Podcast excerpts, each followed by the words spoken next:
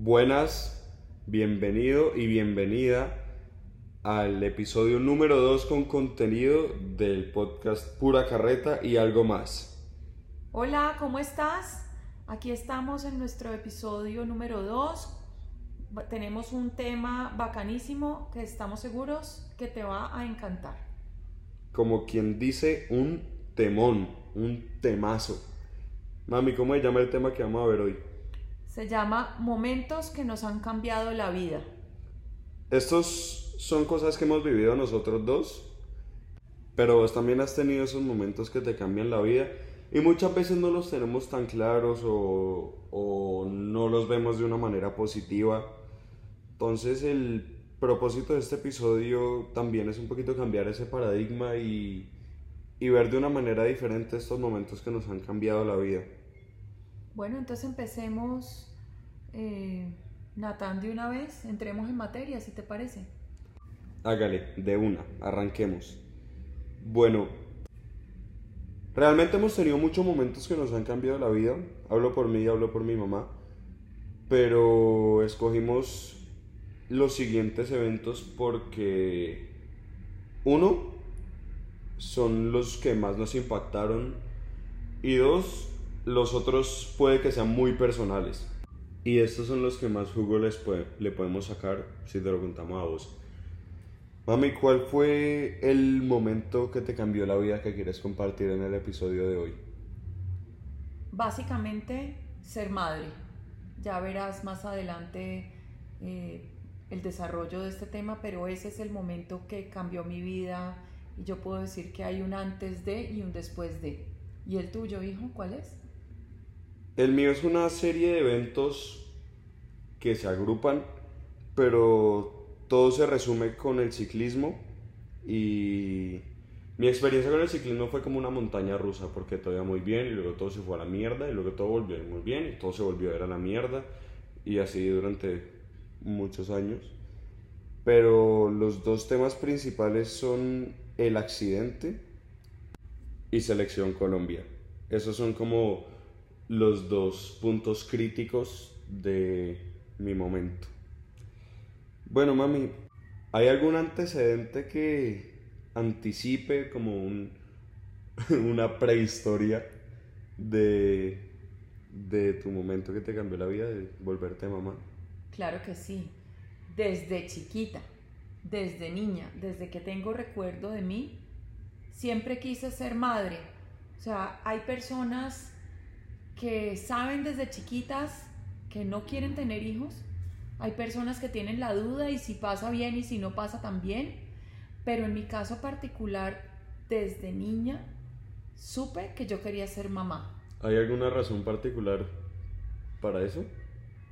No, lo llevaba en mis genes o en mi naturaleza, en mi instinto, no sé. Pero desde muy chiquita siempre quise ser madre. ¿Cuáles son los antecedentes de tu hecho que te ha marcado la vida? A ver, como lo dije ahorita, pues por más de que vaya a hablar de dos puntos críticos, pues todo se resume con el ciclismo. Y yo creo que el antecedente más importante es que yo empecé a montar bicicleta y le cogí un amor al ciclismo desde muy, muy chiquito. Yo me acuerdo que la primera vez que yo tuve contacto con una bicicleta fue cuando nació mi hermano que tú y papi me dijeron que Joel había llegado con una bicicleta del cielo y que Dios me había mandado dos regalos a mi hermano y la bicicleta. Y me acuerdo que era una bicicleta amarilla REN 16 y a mí me encantaba. Me encantaba, me encantaba y cuatro meses después ya estaba montando sin rueditas, porque sin las rueditas esas que usan los bebés o los, o los mancos para montar para no caerse. Bueno, me acuerdo que a los tres años exactamente ya estaba montando sin esas rueditas y no sé, fue una experiencia muy bonita porque ustedes estuvieron presentes en, en, en todo mi proceso de encariñarme con la bicicleta. Entonces sí, pues básicamente creo que el único antecedente es que desde que tengo dos años y ocho meses he estado montado en una bicicleta y pedaleando toda mi vida. Incluso, hijo, antes de eso tuviste como una motito que no era moto, pues era de impulso con los pies. Eh, y eras chiquito y andabas con eso para arriba y para abajo, me acuerdo. Yo no me acuerdo. Pero pues tenías que hacer el balance, tenías que tener balance, equilibrio, pues. Ok. Bueno, pues sí, creo que esos son los antecedentes de mi historia y de la tuya también. Bueno, mami, indaga un poco, bueno, indaga un poco, no, indaga sobre el hecho en sí de ser madre y de cómo te cambió la vida. Ok, a uno cuando está adolescente o pues cuando ya empieza a la, a la adultez temprana, siempre le dicen, mucho cuidado con quedar embarazada, cuídate, no vayas a quedar embarazada y tal. Entonces, es como que le metieran a uno a la idea de que quedar embarazado es facilísimo. Y que está mal. Y que está mal. Y claro, hay momentos para todo, ¿no? Seguramente, pues un embarazo en una temprana edad, pues las consecuencias son muy distintas que cuando uno ya está realmente preparado. Pero mentalmente a uno le están diciendo, ojo con quedar embarazada, ojo con quedar embarazada. Y el mensaje que uno entiende detrás es quedar embarazado es facilísimo. Y yo me quedé con ese mensaje. Bueno, por otro lado, cuando tu papá me pidió matrimonio, él no me dijo, oye, ¿tú te quieres casar conmigo? No, él me dijo, ¿tú quisieras ser la mamá de mis hijos? O sea, todo siempre reafirmando el tema de la maternidad. Eh, mi respuesta obvia fue sí, y ahí estamos. Pero pues pasó un tiempo en que decidimos los dos que todavía no era el momento para tener hijos. Cuando ya nos sentimos los dos listos para tener hijos, yo creí que eso era dejar de tomar pastillas anticonceptivas y listo. Y la verdad es que no fue así. Em, tuvimos, ¿Por qué? ¿Por qué no fue así? Tuvimos muchas dificultades para caer en embarazo. Primero, eso, esa vaina no cuajaba, eso no podíamos caer en embarazo y cada mes fue, era un sufrimiento terrible porque no lográbamos caer en embarazo. Eso, eso, paréntesis, ¿eso a ti te afectaba emocionalmente? O sea, ¿tú te sentías mal contigo misma porque no podías quedar embarazada en ese momento? Terriblemente mal. ¿Pero por qué? Porque era como una idea que yo tenía en la cabeza que yo quería ser mamá, tenía en la cabeza que eso iba a ser fácil y cada vez que fallaba en el intento me sentía mal y me sentía un poco ese orgullo de mujer y esa, esa feminidad la sentía un poco afectada por el hecho de no haber quedado embarazada. Pero pues no es algo que tú puedas controlar, o sea, tampoco es que es culpa tuya, que simplemente no se estaba dando en el momento y ya. Porque no era que tú te levantabas una mañana y decías, hoy no voy a tener hijos, hoy no voy a quedar embarazada. O sea, simplemente eso no es algo que tú decidías. Claro, pero es que la idea que yo tenía en mi cabeza era que era algo que yo decidía. Entonces yo decidí que quería tener hijos y no pasaba. Y entonces hay algo que está mal en mí, hay algo que está mal en mi esposo. O sea, siempre sentía mucha presión interna eh, por ese tema. Finalmente logramos un embarazo. Corrimos a contarle a todo el mundo que estaba embarazada y lo perdí. Entonces, después de informar, tocó desinformar. A los tres meses volví, quedé embarazada. No contamos, pero igual también lo perdí. Entonces vienen dos pérdidas, eh, que eso emocionalmente es muy, muy fuerte. Bueno, mami, tú ya estás hablando mucho. Déjame contar un poquito del hecho en sí de, de mi historia y luego seguimos con lo que falta de la tuya. Dale, perfecto. Pues sí, porque la idea es que vos no te aburras, entonces pues vamos a hacer un brinco al otro tema.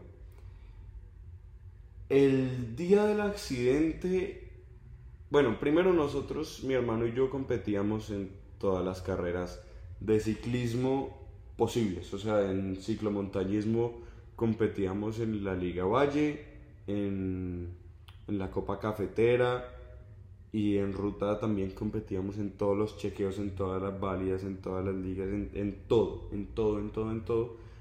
Y algo que nosotros hacíamos que era una chimba era que poníamos como una camarita en el timón y grabábamos la carrera.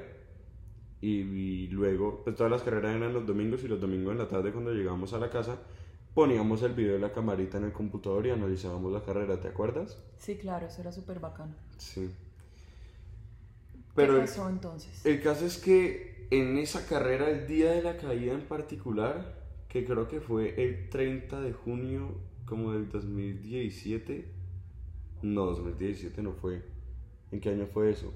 Yo no sé, tú estabas como terminando séptimo, tal vez. Yo estaba en las vacaciones entre séptimo y octavo. Bueno, no me acuerdo qué año fue, pero el punto es que estaba a punto de cumplir 14 años. Sí, estaba a punto de cumplir 14 años. El caso es que en esa carrera en particular, Joel fue la categoría, la categoría de Joel fue la que estaba justico antes de la mía. Entonces, apenas llega Joel y termina su carrera, tú te vas a coger la cámara mientras yo me quedo con papi. Papi estaba tratando de grabar la salida con el dron y pasaron dos cosas. Uno, que tú no alcanzaste a llegar con la cámara, porque justo cuando llegó yo, él salí yo. Y dos, segundos antes de que arrancara la carrera que papi le estaba grabando con el dron, el dron se le enredó en unos cables y se cayó al piso. Ese es un momento de 5 segundos que tengo grabado en mi memoria, porque es que yo ese día no me acuerdo de nada tengo como cinco o seis momentos, pero, pero que son de segundos y ya, de resto no tengo nada de memoria de ese día.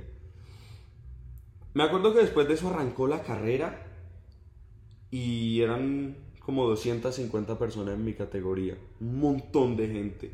Y era la tercera etapa, ¿no? Esa carrera era de tres etapas. En la primera no me había ido muy bien, en la segunda me fue increíblemente bien. O sea, la diferencia de tiempo del que quedó primero y yo en la segunda etapa fue de 0 segundos. Literalmente llegamos en el mismo segundo. Entonces tenía súper buen tiempo y en esa competencia el campeón se medía por tiempo en general y pues por ganador de etapa. El caso es que estaba muy bien posicionado con los tiempos y en esa tercera etapa pues yo iba a darla toda, al igual que todo el mundo y me acuerdo que el grupo se separó. Era como en un falso plano, ¿cierto? Sí, eso tenía un falso plano. Era por Pradera Valle. Bueno, el caso. El grupo se separó y nos fuimos por ahí 30 personas en el grupo adelante y yo estaba allí. Me acuerdo que mucho más adelante, como en el kilómetro 25, por ahí, el grupo se volvió a unir en una bajada, en la bajada del falso plano, y me acuerdo de yo mirar al Garmin y me salió que estábamos andando a 52 kilómetros por hora. Pero, pero pues son recuerdos como de un segundo, simplemente es como según el grupo miró al Garmin, se borra el, el recuerdo. Justo después de que miró al Garmin, el man que estaba delante mío empieza a sacudir la bicicleta durísimo, se borra el, recuerdo y luego el siguiente recuerdo es de mi zapato chocando con el piso, porque pues ese zapato tiene como una plaquita metálica que se engancha en el pedal. Era el sonido de esa plaquita metálica tocando el piso y el del sonido de todas las bicicletas como chocándose entre ellas. Pues porque como no va bien pegado, se cae uno, se caen todos. Y yo me desperté después en la ambulancia. Yo fue puta en dónde estoy, qué pasó, porque hay más gente aquí en la ambulancia conmigo. Y yo no entendía qué pasaba. Yo, yo solamente le decía a la enfermera dónde estoy, qué pasó. No te caíste eh, ¿dónde está mi bicicleta? No, no sé, se quedó por allá tirada. Yo miro que hay más gente en la ambulancia. Y, y me acuerdo que le pregunté a la enfermera, me partí algún diente y me dijo, a ver, muéstrame. Y yo tenía la boca completamente hinchada, entonces yo no podía abrir la boca. Yo no sé, esa señora solamente me dijo, sí, te partiste uno. Y yo, puta, no puede ser. ¿Por qué otra vez? Pero yo ya me había partido un diente cuando era chiquito. Y bueno, fue un diente o son más. Y me decía, pero a ver, abre la boca. Y yo no podía abrir la boca. Y me dijo, no, fueron más de uno. Y yo, güey, puta, no puede ser, no puede ser, no puede ser. ¡Pum! Pierdo el conocimiento otra vez. Y aparezco en un hospital. Y fue exactamente igual en las películas cuando muestran que alguien se despierta después de haberse desmayado, que como que los ojos son chiquiticos y se ve súper borroso. Me acuerdo que yo te distinguí a ti, mami, por la voz porque, ¿dónde está mi hijo? ¿Dónde está mi hijo? Y entraste tú primero y luego entró papi. A papi lo reconocí, pues uno por la altura y dos por el sombrerito particular que siempre usa. Porque podía ver formas pero no distinguía caras. Yo quiero que sigas contando tú, mami, cómo fue lo que tú viviste esperándome en la meta hasta ese punto y luego seguimos contando. Eso fue horrible, porque yo no sé si había que hacer varias vueltas en el circuito. No, era ir y volver. Ok. Yo sé que tú, yo sabía que tú habías arrancado muy bien, hasta ahí sabía. Y tenía mucha esperanza en que te fuera muy bien y me paré en la meta. Yo no me acuerdo si en esa época ya había celulares o con qué, pero yo estaba como filmando la llegada, no me acuerdo si era con una cámara digital. No, era con un celular, 100% era con un celular. Bueno, no sé con qué, pero estaba filmando la llegada y empezaba a llegar y llegar y llegar gente y yo, tan raro, pero yo estoy segura que Natán iba súper bien. ¿Por qué no llega? ¿Por qué no llega? ¿Por qué no llega? Y llegaron hasta, llegaron los troncos y, y Natán no llegaba. Yo dije, no, algo pasó. Entonces me fui corriendo como una loca pues devolviéndome como en contravía de donde venían los ciclistas, hasta que me encontré a alguien y pregunté, ve, ¿pasó algo o hubo algún accidente o algo? Y me dijeron, sí, hubo un accidente muy grave. Y yo, mierda, Natán no llegó, Natán está en ese accidente. Luego seguí corriendo más allá y me dijeron, sí, hay unos muchachos que se los llevó la ambulancia. Y yo, fue puta, ¿qué pasó aquí? yo no sabía dónde, entonces me monté, me, me, monté, me monté en una moto, en una motocarro, en una mototaxi, en un mototaxi de esos, y les dije, yo no sé a dónde cogió la ambulancia, pero lléveme al hospital. Me llevaron al hospital y yo empecé a gritar como una loca, que creo que fue, fue la voz que alcanzaste a escuchar. Yo grité como una loca, no me dejaban entrar, me decían, cálmese señora, yo cuál cálmese señora, mi hijo está por ahí en alguna parte, tirado hasta que entré y te vi. ¿Cómo me viste? Me impactó muchísimo. Yo no hasta ese momento no te vi, digamos, el tema de los dientes. Te vi todo hinchado, deforme. Me di cuenta que no me podías ver, me asusté mucho. Pero lo primero que preguntaste, ¿te acuerdas qué fue lo primero que preguntaste? No lo primero que preguntaste fue, mami, yo me caí de la bicicleta, pero ustedes me van a quitar el ciclismo, por favor déjenme seguir montando bicicleta. Eso fue lo primero que dijiste. Sí. Ya después abriste la boca y vi uno de los mayores temores que siempre he tenido, yo no sé qué raya tengo, qué historia pasada, qué vida pasada he tenido con los dientes, pero yo siempre he tenido como mucha, mucho miedo en, el tema de los dientes y claro, le vi, este man se ha partido, pues...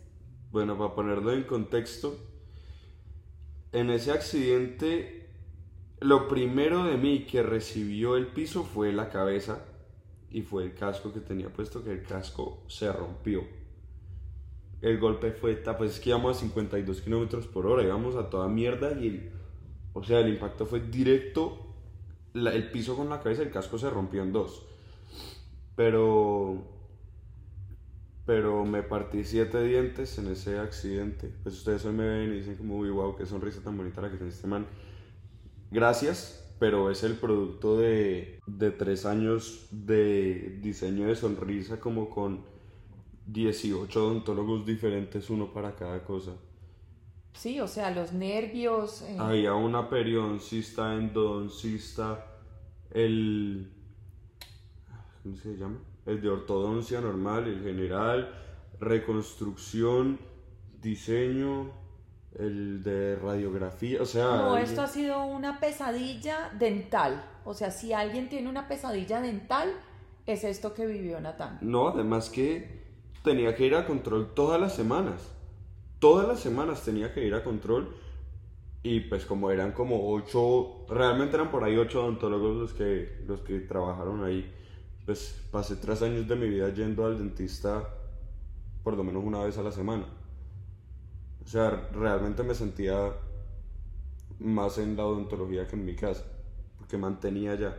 Pero bueno, aparte de eso, las gafas que tenía, porque a mí me encantaba montar con gafas porque siempre me da mucho miedo que se me metiera algo a los ojos, una mosca, una ramita, un, una hoja, en fin, y me, me fuera a caer. Entonces yo usaba gafas de, de protección. Esas gafas me acuerdo que se me enterraron en la nariz y como debajo de los ojos.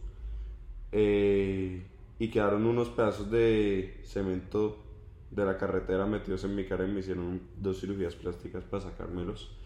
En fin, el caso es que todo eso fue horrible. Bueno, mami, ya contamos mucho de mi historia, sigue contando la tuya. Bueno, ¿en qué habíamos quedado? Logré que eh, perdí, el este segundo, embarazo, pasó como un año y quedé embarazada de ti. Mucho miedo, mucho, mucho miedo. Eh, amenaza de aborto como a la semana de haberme enterado que estaba embarazada. Entonces, reposo absoluto. Y ahí yo me inventé un mantra. ¿Qué es un mantra? Un mantra es como una frase que uno va repitiendo compulsivamente hasta que, hasta que no logra no pensar en nada, sino solamente en el contenido de la frase. Entonces yo decía como, voy a estar bien, mi bebé está bien, todo va a salir bien, etc. Pues me, me daba como ánimo y lograba como bloquear todos los pensamientos negativos. Estuve tres meses en cama con amenaza de aborto. Eh, luego estuve como 10 días hospitalizada porque empecé a sangrar activamente. Eh, a todas esas pues no le habíamos contado a nadie del embarazo. Finalmente superamos las 14 semanas y, y todo iba bien y logré pues digamos ya tener una vida más o menos normal después de ese reposo. Eh, sin embargo, súper, súper nerviosa. O sea, eso que algunas mujeres se gozan su embarazo, yo no. O sea, yo no, no puedo decir, ¿me gocé el embarazo? No. Me estuve nerviosa de principio a fin. Eh, y bueno, 4 de septiembre de 2004, llegaste tú y me cambiaste la vida 180 grados, hijito, de verdad. ¿Por qué? Porque eras como un sueño hecho realidad, como yo la primer noche, después de que naciste, no dormí de solo mirarte, porque no lo podía creer, no lo podía creer, porque no, no había sido fácil porque había estado muy asustada, muy nerviosa y de repente llegaste como un milagro. Y por eso tu nombre, tu nombre significa regalo de Dios. Y eso fuiste para nosotros y ha sido para nosotros un regalo de Dios. Qué bonito, man. Bueno, entonces volvamos a, a lo mío en el, a lo tuyo. En el hecho en sí. Bueno, después de mucho, mucho trabajo de reconstrucción de mi cara y de mis dientes. Ve, la bicicleta llegó a la casa como una semana después, ¿no? Yo ni me acuerdo cómo llegó la bicicleta a la casa, pero solo sé que llegó con los rines descobalados completamente. Y pues con un poco de vainas rotas, pero bueno. El caso es que después de recuperarme, pues yo por ahí, dos meses después de la caída, ya estaba montando en la bicicleta otra vez. Y tenía mucho miedo tenía mucho miedo, pero por ahí un año y medio después de la caída fue como mi peak del ciclismo, que fue cuando llegué a Selección Colombia. Me acuerdo que me entrevistaron un par de veces en Telepacífico y decían que yo era la promesa del ciclismo colombiano. Eh, y pues sí, tenía muchas carreras ganadas, muchos buenos tiempos. Salí varias veces también en el periódico y en revistas de carreras del velódromo. Y un día yo no sé por qué al entrenador Hernando Quintero, que en paz descanse, le tengo mucho cariño, pues aparte de todo lo que pasó, pero igual. Ese man como que cambió los horarios de los entrenos y mi entreno de los miércoles era salir del colegio a la, a la estación de la Dolores en la recta Palmira. Y ahí nos íbamos los grandes del equipo a entrenar y yo no sé por qué puso a los grandes los miércoles a entrenar en la mañana y a los chiquitos a entrenar en la tarde conmigo. Entonces, pues evidentemente yo no podía irme del colegio a entrenar por la mañana y luego volver. No hacía ningún sentido, no me daba el tiempo. Entonces yo entrenaba con los chiquitos y pues yo para qué me iba a poner a entrenar con los bebés. Pues yo me iba solo y entrenaba solo. Y, y me iba y volvía y me iba y volvía y me regañaba el, el profesor.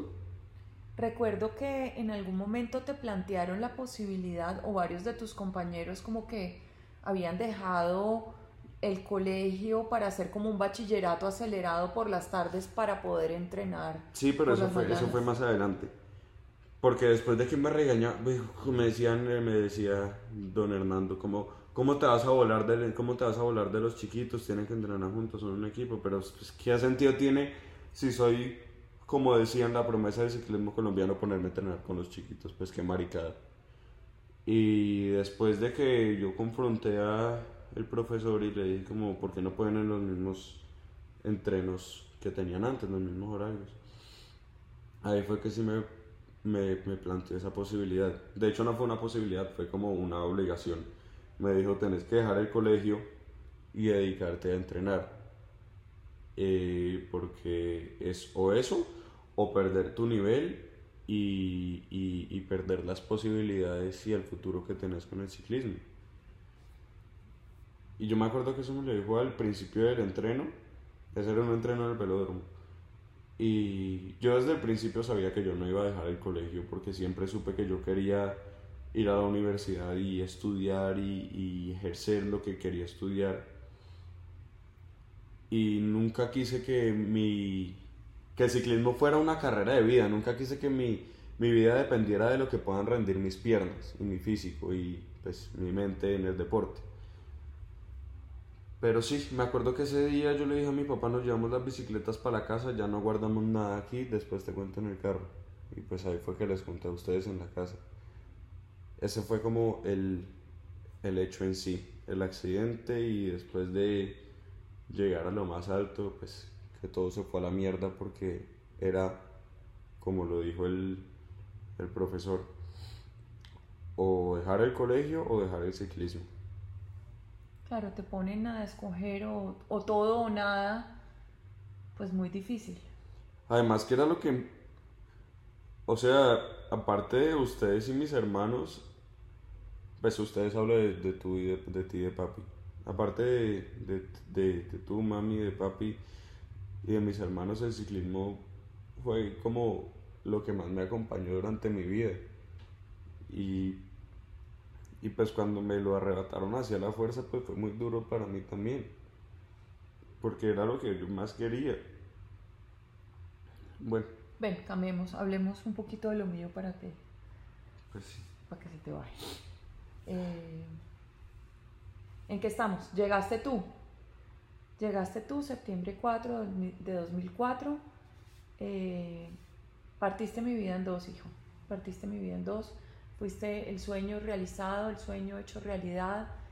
Eh, después, pues al cabo del tiempo, eh, llegaron tus hermanos, no de una, porque como que las cosas a veces no se me querían dar así de fáciles, entonces antes de Joel tuve otra pérdida, pero al menos ya sabía que podía tener un hijo, porque ya estabas tú ahí. Luego llegó Joel y luego tuve un embarazo ectópico antes de tu hermana y luego vino tu es Eso? Un embarazo ectópico es un embarazo que no se aloja en el útero, sino por fuera. O sea, está llamado a fracasar y pues en esa fracasó, perdí una trompa de falopio. Eh, y bueno, y después de eso milagrosamente, pues no milagrosamente, pero no es, se reducen las posibilidades bastante de quedar en embarazo porque solo te queda funcionando pues una trompa y sin embargo llegó Melissa eh, a completar la familia. Qué bueno. ¿Cuál fue el después de cercano de del momento de, de, ser madre? Como después de que, como lo dijiste, que separó tu vida en un antes y en un después, ¿cuál fue el principio de ese después? Aparte, de, pues, de que aparte de que nacieron mis hermanos y todo eso. Hay, yo no sé dónde escuché esto, pero como que nace un bebé, nace una familia, ¿no? En el momento en que llegaste tú, dejamos de ser, dejamos de ser mi esposo y yo para convertirnos en papá, mamá y tú e hijo. Entonces nos volvimos una familia. Antes éramos una pareja y después nos volvimos una familia. Y eso hace una diferencia grandísima, o por lo menos lo hizo para mí, porque en el momento en que me volví mamá, las prioridades cambiaron totalmente. Es, es como, es, es un instinto casi animal, es una cosa que uno es capaz de dar la vida por el hijo, es una cosa, es animal, de verdad. O sea, no, no en, en el mejor sentido del mundo, es instintivo, es una cosa increíble. Qué bueno, man. Bueno, creo que ya se dieron cuenta que me cuesta un poquito hablar de este tema, pero pues voy a seguir porque porque siento que esto es algo que debo contar y al final pues espero que, que vos le logres sacar algo y ah, bueno. El después de cercano de del ciclismo fue dejar de verlo como un deporte y empezar a verlo como una oportunidad para compartir tiempo con mi papá y con mi hermano, porque el hobby, el, el, la pasión la compartíamos los tres. Entonces pues pasamos de cada vacación en San Andrés llevarnos las bicicletas y entrenar todo el tiempo en pretemporada, a simplemente montar los domingos en parche de, de hombres de la casa y ya. Y al final pues fue una oportunidad bonita porque así pasaba tiempo con mi hermano y con mi papá y estaba montando por placer y no para matar mis piernas y, y ser el mejor. Bueno, hijo, para ir cerrando el episodio, dime una cosa. Si tuvieras la oportunidad de volver a vivir lo que viviste, ¿lo repetirías? Por supuesto que no, no rotundo. La manera en que, en que yo sufrí, pues en, en mi recuperación después del accidente fue bastante complicada y el sentimiento que tuve cuando me arrebataron lo que más quería fue horrible. Y la verdad es que no se lo deseo a nadie porque eso realmente es algo que me, me ha afectado mucho hasta el día de hoy. No lo volvería a vivir. Entonces te, te pregunto distinto. Si tuvieras la posibilidad de devolver el tiempo atrás, y que esto no te pasara del todo. Si pudieras borrar ese episodio de tu vida, ¿lo borrarías? Jamás. Eso sí, nada, nunca, nunca dejaría que me quiten esto que, que viví. Porque gracias a eso soy la persona que soy hoy en día. Hay una cosa que se llama post hoc ergo proper hoc. Significa que evento Y es consecuencia de evento X. Evento Y es donde estoy ahora y por todo lo que he pasado son los eventos X.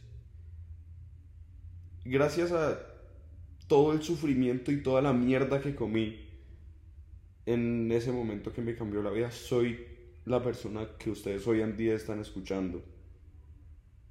Soy, gracias a todo por lo que pasé, soy la persona que hoy en día está aquí contigo, mami, haciendo un podcast contando de nuestra vida para que la gente logre sacar algo y aprender algo de nuestras experiencias. Nunca, nunca jamás devolvería el tiempo a cambiar nada de lo que por lo que he pasado. Lo único sería pasar más tiempo con mis abuelitos que en paz descanse. Lo único. Pero el resto no cambiaría nada. Jamás. Jamás, jamás cambiaría nada. ¿Y tú? ¿Volverías a vivir lo que sentiste en esos momentos, en ese, en ese conjunto de momentos que te cambiaron la vida? Yo lo volvería a vivir, solo sabiendo que el resultado es este. Solo porque todo ese sufrimiento también, toda esa mierda que comí en el, en el, en los en esa dificultad de quedar embarazada, en las pérdidas, sí lo volvería a vivir sabiendo que este es el resultado de eso.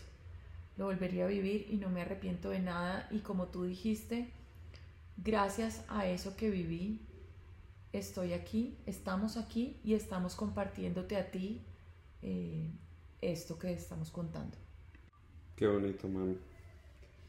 Bueno, para cerrar, me gustaría decirte a ti que tú estás escuchando esto que que quizás estés pasando por uno de esos momentos que te, que te van a cambiar la vida más adelante.